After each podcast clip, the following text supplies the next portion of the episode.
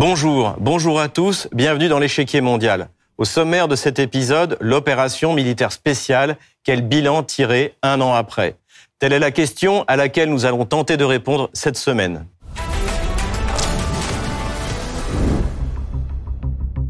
Le 21 février 2022, Vladimir Poutine annonce la reconnaissance des républiques autoproclamées de Donetsk et de Lugansk.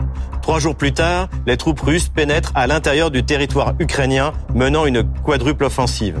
Jusqu'au début du mois d'avril, une solution négociée semble possible car les objectifs russes sont somme toute assez limités. La démilitarisation, la dénazification et la reconnaissance du rattachement de la Crimée et à terme celui des républiques populaires de Lugansk et de Donetsk.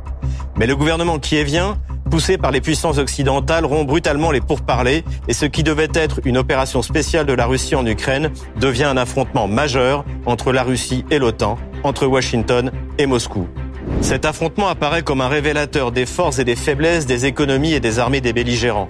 Tandis que l'OTAN fait s'abattre des sanctions économiques jamais vues contre la Russie et déverse en Ukraine des quantités astronomiques de matériel militaire, la Russie s'adapte et fait évoluer progressivement ses buts de guerre au fur et à mesure de l'avancée de son armée en territoire ukrainien. Moscou affronte en Ukraine Washington et ses alliés, tandis que le reste de la planète observe en gardant ses distances, bien conscient que le monde qui sortira de cette guerre ne ressemblera plus jamais à celui d'avant.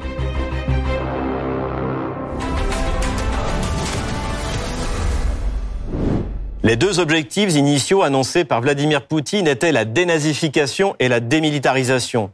Ils sont annoncés le 24 février 2022.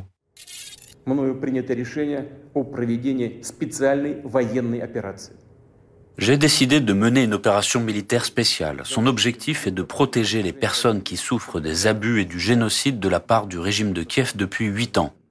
Et à cette fin, nous nous efforcerons de démilitariser et de dénazifier l'Ukraine. La dénazification est un succès relatif. Si des unités comme le régiment Azov ont été détruites ou capturées, notamment à Mariupol, certaines ont réapparu sous d'autres noms, comme le bataillon Kraken à Kharkov, information relayée par BFM TV le 8 juin 2022. Ukraine. Le bataillon Kraken, dont la base est ultranationaliste, impasse de remplacer le régiment Azov. Dirigé par une figure de l'extrême droite de Kharkov, le bataillon Kraken est désormais une cible de l'armée russe, comme l'était le régiment Azov il y a quelques semaines. Ce nouveau bataillon compterait 1500 membres et recruterait quotidiennement de nouveaux soldats. Il serait composé de hooligans, de clubs de foot de la ville de Kharkov, le métalliste, et de militaires originaires de la région. Ajoutons à cela que l'élimination de l'héritage russe s'est accélérée dans les villes encore sous contrôle kievien.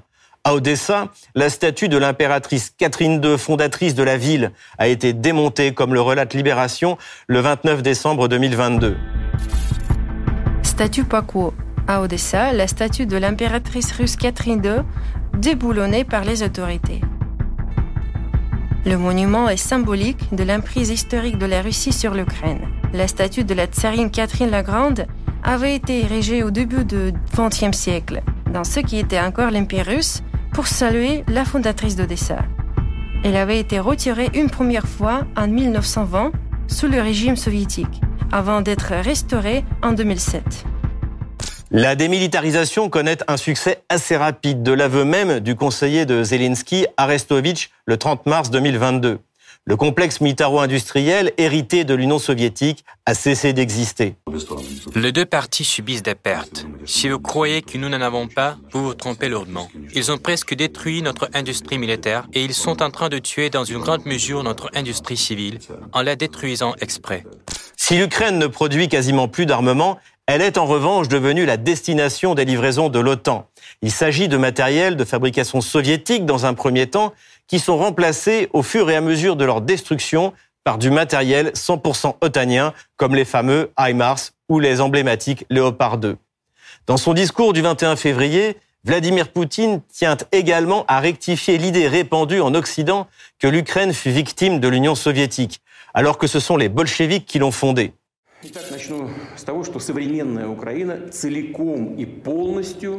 Je vais commencer par le fait que l'Ukraine moderne a été entièrement créée par la Russie, ou plus précisément par la Russie bolchevique et communiste.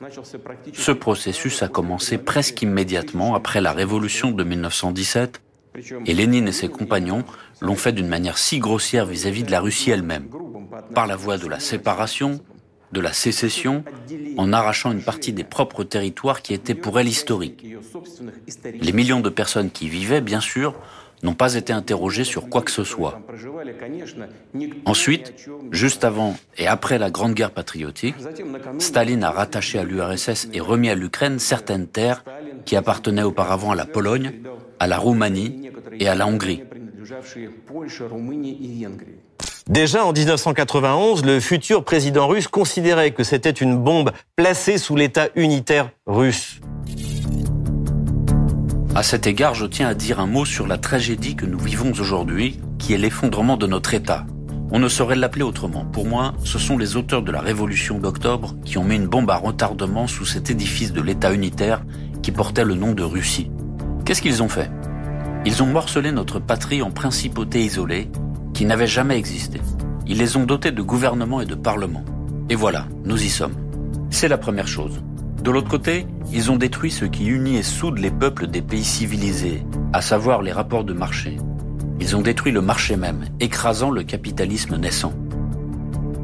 Le deuxième président ukrainien, Leonid Kouchma, évoque d'ailleurs cet épisode bolchevique fondateur pour l'Ukraine dans son livre Ukraina ne Russia, l'Ukraine n'est pas la Russie.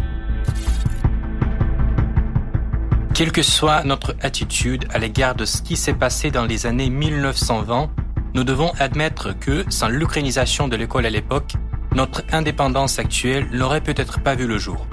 Comme l'a montré le temps, l'école ukrainienne de masse qui a formé des dizaines de millions de personnes s'est avérée la composante la plus importante et la plus indestructible du début de l'Ukraine en Ukraine.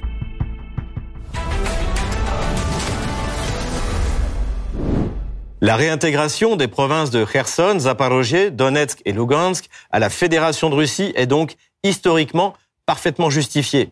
La cérémonie a eu lieu le vendredi 30 septembre 2022. Je veux que les autorités de Kiev et leurs vrais maîtres en Occident m'entendent et que tout le monde le retienne. Les habitants de Lugansk et de Donetsk, de Kherson et de Zaporozhye deviennent nos concitoyens. Pour toujours.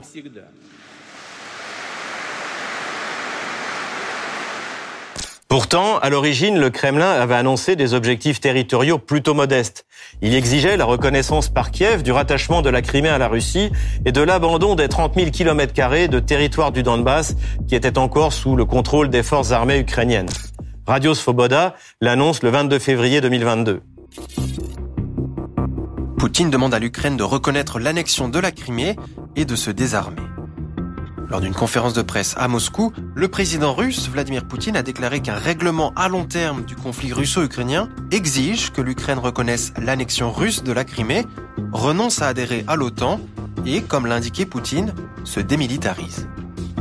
Poutine a également déclaré que la Russie avait reconnu la RPD et la RPL dans les frontières des régions ukrainiennes de Donetsk et de Lugansk. Cependant, une grande partie de ces régions est pour l'heure sous le contrôle des autorités ukrainiennes et non des séparatistes. L'avancée fulgurante de l'armée russe dans le sud-est de l'Ukraine au début de l'opération spéciale, d'une part, et le refus de Kiev et de l'OTAN de négocier ont entraîné une modification des objectifs initiaux. C'est ce qu'a annoncé le ministre des Affaires étrangères russe, Sergei Lavrov, en 2022.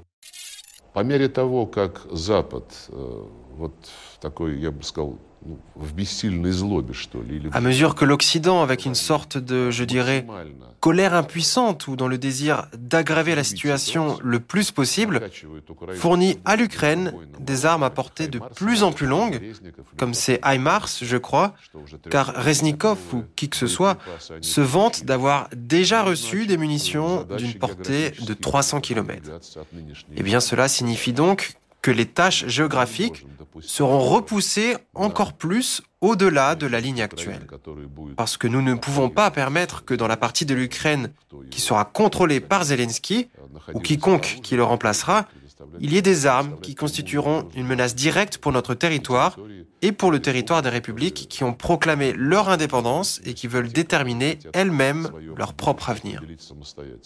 Au début de l'opération spéciale, Kiev souhaitait accepter les conditions russes et avait commencé immédiatement à négocier à Minsk, puis à Istanbul.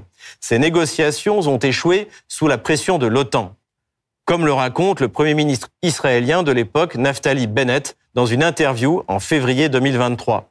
Ces propos sont repris par The European Conservative. Un ancien Premier ministre israélien l'Occident a bloqué l'accord de paix russo-ukrainien.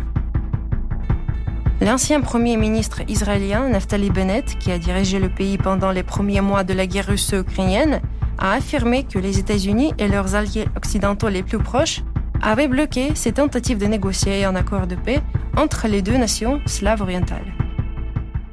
Ainsi, une issue négociée du conflit n'est plus à l'ordre du jour. Il est impossible de connaître précisément les objectifs territoriaux finaux de la Russie, tout comme il est difficile de prévoir une date de fin du conflit.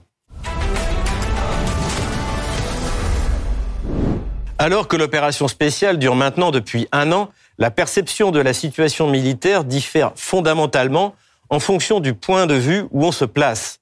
Vladimir Poutine affirme de son côté que les opérations se déroulent selon le plan.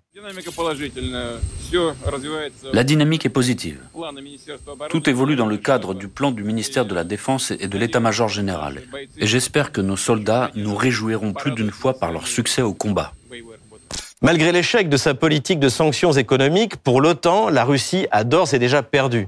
C'est ce que déclare le général Mike Miley, chef d'état-major de l'armée américaine, le 14 février dernier. La Russie a perdu. Ils ont perdu stratégiquement, opérationnellement et tactiquement. Et ils paient un prix énorme sur le champ de bataille. Mais jusqu'à ce que Poutine mette fin à la guerre qu'il a voulu, la communauté internationale continuera à soutenir l'Ukraine avec l'équipement et les capacités dont elle a besoin pour se défendre. Avec ce groupe de contact avec l'Ukraine, nous soutenons collectivement la capacité de l'Ukraine à défendre son territoire, protéger ses citoyens et libérer les zones occupées. Dans l'immédiat, en ce début d'année 2023, c'est la Russie qui a repris l'initiative après les contre-attaques otano-kieviennes à l'automne 2022. Depuis le début du mois de janvier, l'armée russe avance sur la totalité du front du nord au sud. Du côté de l'OTAN, grâce à l'aide fournie à Kiev, on prévoit une offensive ukrainienne au printemps. C'est ce que déclare le secrétaire américain Lloyd Austin le 14 février dernier. Lloyd Austin dit s'attendre à une offensive de l'Ukraine au printemps. Le secrétaire américain à la Défense, Lloyd Austin, a déclaré qu'il s'attendait à ce que l'Ukraine mène une offensive contre la Russie au printemps et que les nouvelles troupes russes envoyées au front sont souvent mal formées et mal équipées. Les États-Unis ont annoncé mardi avoir octroyé un contrat d'armement pour plus d'un demi-milliard de dollars afin de produire des obus de 155 mm destinés à être livrés à l'Ukraine. Le ministre de la Défense ukrainien est quant à lui plus circonspect. Quant à l'équipement, les délais ont été annoncés. Toutes les possibilités de livraison à l'Ukraine dépendent essentiellement du calendrier de la formation. Cela demande du temps. Nous parlons de quelques mois. Ensuite, suivant la décision de l'état-major, tel ou tel événement se produiront. L'année 2022, qui fut celle du lancement de l'opération spéciale, marque un tournant dans l'histoire des relations internationales. Quelle que soit l'issue du conflit, il n'y aura pas de retour à la situation hantée. De nouveaux équilibres sont apparus et les nouvelles grandes puissances comme l'Inde et la Chine se tiennent à l'écart de ce conflit, comme près de 80% du reste de la planète. Pour parler des conséquences militaires et politiques de ce conflit, je reçois Régis de Castelnau, avocat, spécialiste du droit syndical et des collectivités locales, auteur de nombreux ouvrages, auteur du blog juridique Vue du droit et d'une chaîne YouTube de réinformation sur la guerre en Ukraine. Bonjour Régis de Castelnau. Bonjour. Bienvenue sur RT France. C'est moi qui vous remercie. Ma première question, selon vous, un an après le début de l'opération spéciale, où en est le rapport de force sur le terrain? Alors, je ne suis pas le mieux placé pour l'apprécier. Hein. Euh, je, dirais pour deux raisons. Euh, la première raison, c'est que c'est la guerre et qu'il y a le brouillard de la guerre et que c'est très difficile de savoir ce qui se passe. La deuxième, alors en ce qui concerne euh, l'affrontement actuel, je crois que c'est pas c'est pas nouveau. L'OTAN est très impliquée depuis le début. D'abord, ils ont formé l'armée ukrainienne pendant huit ans depuis Maïdan, et puis euh, euh, après la, la, phase initiale, hein, qui aurait dû déboucher si l'on suit euh, Naftali Bennett, l'ancien premier ministre israélien, qui a, qui a expliqué comment l'Occident avait fait échouer des pourparlers qui étaient prêts d'aboutir euh, dès le début du conflit, euh, à la suite de, donc, de cette volonté occidentale de la poursuite, eh bien l'OTAN s'est impliquée. L'OTAN s'est impliquée techniquement sur le plan de l'élaboration des stratégies, des tactiques, avec tout ce qui concerne le renseignement, tout ce qui concerne les communications et la fourniture d'armement, ainsi que la formation. Donc, donc je pense que c'est effectivement aujourd'hui euh, euh, un conflit, et là je reste sur le plan militaire, un conflit qui oppose la Russie à l'OTAN par le proxy interposé euh, par ces malheureux Ukrainiens qui servent de chair à canon à l'Occident et à l'OTAN. Je voudrais revenir sur euh, une des raisons donc du déclenchement de l'opération spéciale, c'est-à-dire le non-respect des accords de Minsk. Petro Poroshenko, Angela Merkel, finalement François Hollande ont reconnu que ces accords n'étaient qu'un moyen pour l'OTAN de préparer l'Ukraine à la guerre. Qu'est-ce que ça a comme conséquence précisément sur les futurs euh, Tôt ou tard, il y aura un traité de paix, on imagine. Euh, dans la mesure où la, signature, la parole n'est ne, plus respectée, quelles sont les conséquences qu'on peut attendre du point de vue international? Alors, sur le plan international, elles sont dramatiques. Elles sont dramatiques pour l'Europe. Que les États-Unis, euh, qualifiés d'empire du, mensonge par les Russes, euh, se servent du mensonge, on le sait de façon quasiment officielle, on l'a bien vu avec la guerre d'Irak. Mais que des pays qui sont européens, je pense aux miens en particulier, c'est une humiliation ce qu'on a appris du comportement de M. Hollande, Madame Merkel, alors que l'Allemagne a profité de son partenariat commercial avec la Russie pour avoir une énergie à bon marché, hein, se soit permis de violer à ce point leurs paroles, euh, c'est un événement qui est un événement, je dirais, relativement dramatique. Alors, il aura des conséquences juridiques, il devrait en avoir en tout cas. Hein. En droit international, je veux dire, la responsabilité euh, de M. Poroshenko, de Mme Merkel et de François Hollande est engagée. Euh, je vais plus loin celle de euh, d'Emmanuel Macron. Emmanuel Macron qui euh, a, a, enregistré une de ses conversations avec le président Poutine. Hein, devant les ricanements de, de, de, ses collaborateurs, qui a diffusé cette euh, conversation en violation de tous les usages diplomatiques, Hein. Dans la discussion qu'il a eue avec le président Poutine, il a montré qu'il n'avait pas lu ces accords. Il ne les avait pas lus. Donc, à aucun moment, il n'a eu l'intention de pousser à leur application. Cet entretien est antérieur. Hein, au 24 février 2022. Donc, la responsabilité de ces dirigeants européens est écrasante. Parce que on peut poser le, problème autrement. Hein. Euh, Est-ce que si Minsk 1 avait été appliqué, il y aurait la guerre? Réponse non. Est-ce que si Minsk 2 avait été appliqué, il y aurait la guerre? Réponse non. Est-ce que si les Américains avaient répondu aux demandes écrites de la Russie à l'automne 2021, il y aurait eu la guerre La réponse est non. Alors, après, il y avait l'offensive préalable euh, euh, euh décidée par, par l'Ukraine et qui a, été, je crois, hein, le facteur déclenchant de l'opération militaire spéciale. Toujours est-il que dans la survenance de cette guerre, euh, la responsabilité des dirigeants que vous avez cités est absolument écrasante. Et quand je dis la responsabilité, c'est y compris sur ce qui se passe maintenant, les terribles bilans auxquels l'Ukraine est confrontée. Euh, comme précisément on parle euh, de bilan, donc après un an d'opération spéciale, il y a également des questions intérieures, des problèmes intérieurs qui, qui sont apparus en Ukraine, notamment ce fameux problème de la corruption. Et on sent aujourd'hui qu'il y a pas mal de, de soubresauts dans la vie intérieure ukrainienne. Est-ce que, est-ce que pour vous, cette, cet étalage de, de, de, tous ces problèmes de corruption, ça peut être un, un, élément qui peut faire basculer, pourquoi pas l'aide occidentale, une lassitude vis-à-vis de cette corruption euh, systémique en fait qu'on observe en Ukraine? Écoutez, je, je, je, pense pas. Je crois que tout ça c'est du théâtre. Hein. Je crois que tout ça c'est du cinéma. Euh, le, le, le, ministre de la Défense ukrainien qui devait démissionner n'a pas démissionné. Euh, le, chacun sait très bien que l'Ukraine est depuis 1991 corrompue de haut en bas à commencer par le, la personne qui la préside aujourd'hui.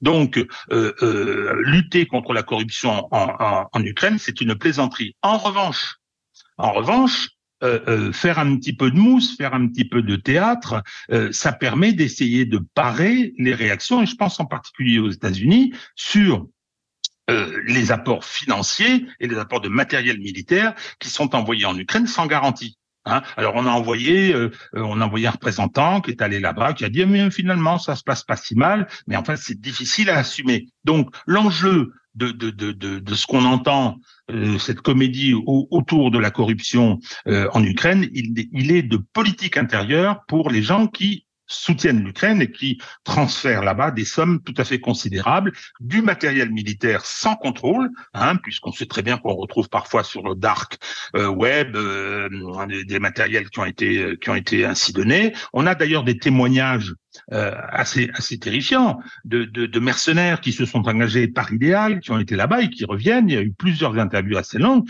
disant comment fonctionnait l'armée ukrainienne avec une corruption au niveau des fournitures, une corruption au niveau des officiers, hein, qui font que, si vous voulez, j'ai une certaine expérience. Hein, euh, je pense que ça me rappelle beaucoup, ça me rappelle beaucoup euh, l'armée euh, sud-vietnamienne, ça me rappelle beaucoup l'armée de Lon au Cambodge, ça me rappelle également plus récemment l'armée afghane. C'est-à-dire que le moment venu, hein, c'est tout à fait possible, et à mon avis probable, le moment venu, les Américains tourneront la page. Hein, euh, et, et, la question de, de, de, la corruption, le régime s'effondrera. Vous ce que disait Kissinger Il disait être ennemi de, des États-Unis, c'est dangereux. Être un ami, c'est fatal. Hein. Donc je ne sais pas comment tout ça se terminera, mais pour moi, euh, les discussions autour de cette corruption qu'on connaît depuis fort longtemps et qu'on avait mis sous les ténoirs pour justifier le soutien à l'Ukraine, c'est de la comédie. Euh, alors précisément, je voudrais rebondir sur ce que vous dites, c'est-à-dire que euh, si par hasard les, Américains se retirent, ils jouent la réputation de l'OTAN, ils jouent même la légitimité de l'OTAN. Si, si l'OTAN en fait perd de facto la guerre contre la Russie, c'est vraiment c'est la fin de l'alliance. Je pense. Alors attention, hein, c'est pas, si vous voulez, on fait pas de pronostic. Hein, on essaye de d'essayer de, de, de comprendre comment ça peut se passer. On essaye de prévoir un peu. Je crois moi que un des enjeux. Alors il y a l'enjeu mondial. Hein, il y a euh, l'organisation multipolaire qui est en train de se mettre en place. On voit ce qui se passe avec les BRICS, l'OSCE, etc. Hein, euh, pardon, l'organisation de coopération de Shanghai, l'OCS. Hein. Euh, et donc, euh, on voit bien euh, les positions de l'Afrique, l'Amérique latine, évidemment, quant à, à, l'Asie, c'est tout à fait net. Marc Millet, le, le, le chef d'état-major de l'armée américaine, a fait une conférence de presse avec son secrétaire d'État, Monsieur Austin, il y a 48 heures, et il dit la, la Russie est désormais un État paria. Mais c'est une blague. C'est une blague. Donc il y a ça qui est en train de se jouer, et il y a également pour l'Europe Hein, pour l'Europe, il y a la euh, possibilité d'une défaite à la fois de l'OTAN, mais qui est l'outil militaire des États-Unis pour euh, pour l'Europe, pour les vassaux européens. Je pense que c'est pas du tout impossible qu'on aille vers des dislocations et je pense que l'OTAN est menacée et je pense que l'Union euh, européenne également. Hein, les conséquences de ce conflit peuvent être assez importantes. vous voulez, moi, dans l'histoire, euh, quand des guerres se déclenchent, et celle-là, c'est une guerre de haute intensité en Europe, hein, je crois que c'est une grande surprise en Occident. Hein. Ils avaient imaginé qu'ils allaient mettre la Russie à genoux avec les, les sanctions. Euh, ils ont un peu oublié comment se passent les guerres. Hein. Je pense qu'il y a une faiblesse des niveaux euh, doctrinaux, euh, théoriques, et puis même de qualité euh, des commandements militaires des différents des différents pays. Et ils ont été extrêmement extrêmement surpris. Donc, euh, le monde qu'on aura après, hein, quand, je ne sais pas, hein, euh, le monde qu'on aura après l'affrontement militaire sur l'Ukraine, qui est, qui le, foyer actuel hein, d'un conflit plus large, euh, le, le, le, jour où ce sera réglé, le monde sera très différent. Le monde sera très différent. Comme après chaque guerre. Comme après chaque guerre, chaque guerre d'importance. Hein.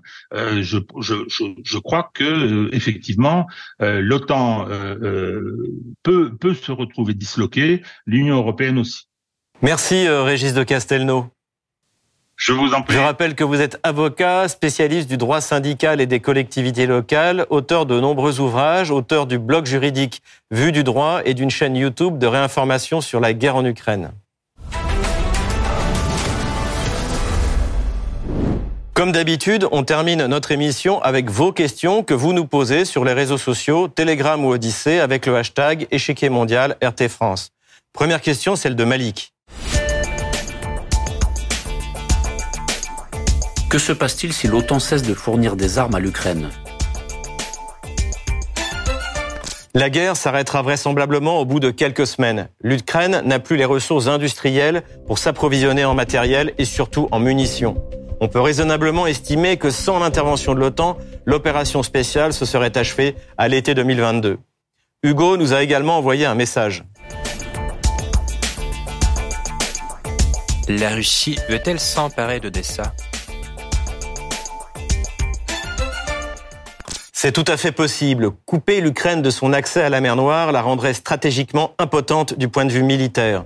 Washington en est parfaitement conscient et l'on peut estimer que l'objectif politico-stratégique numéro un de l'OTAN est aujourd'hui d'empêcher que cela arrive. Pour la Russie, c'est aussi un objectif historique et symbolique, car Odessa fut fondée par la Grande Catherine. Dernière question posée par Diane. L'OTAN pourrait-elle intervenir directement dans le conflit? Tous ses membres affirment que non, et il est vrai que cela pourrait aboutir à une escalade entre puissances nucléaires. La question se pose aussi en matière d'effectifs. La population ukrainienne a été saignée à blanc dans cette guerre et plus de 10 millions d'habitants ont fui le pays. À terme, le matériel occidental ne suffira pas. Il faudra envoyer des soldats, ce qu'aucune armée occidentale, la Pologne exceptée, n'est prête à faire. Merci beaucoup de nous avoir suivis. Rendez-vous la semaine prochaine pour un nouveau numéro de l'échiquier mondial. À bientôt sur RT France.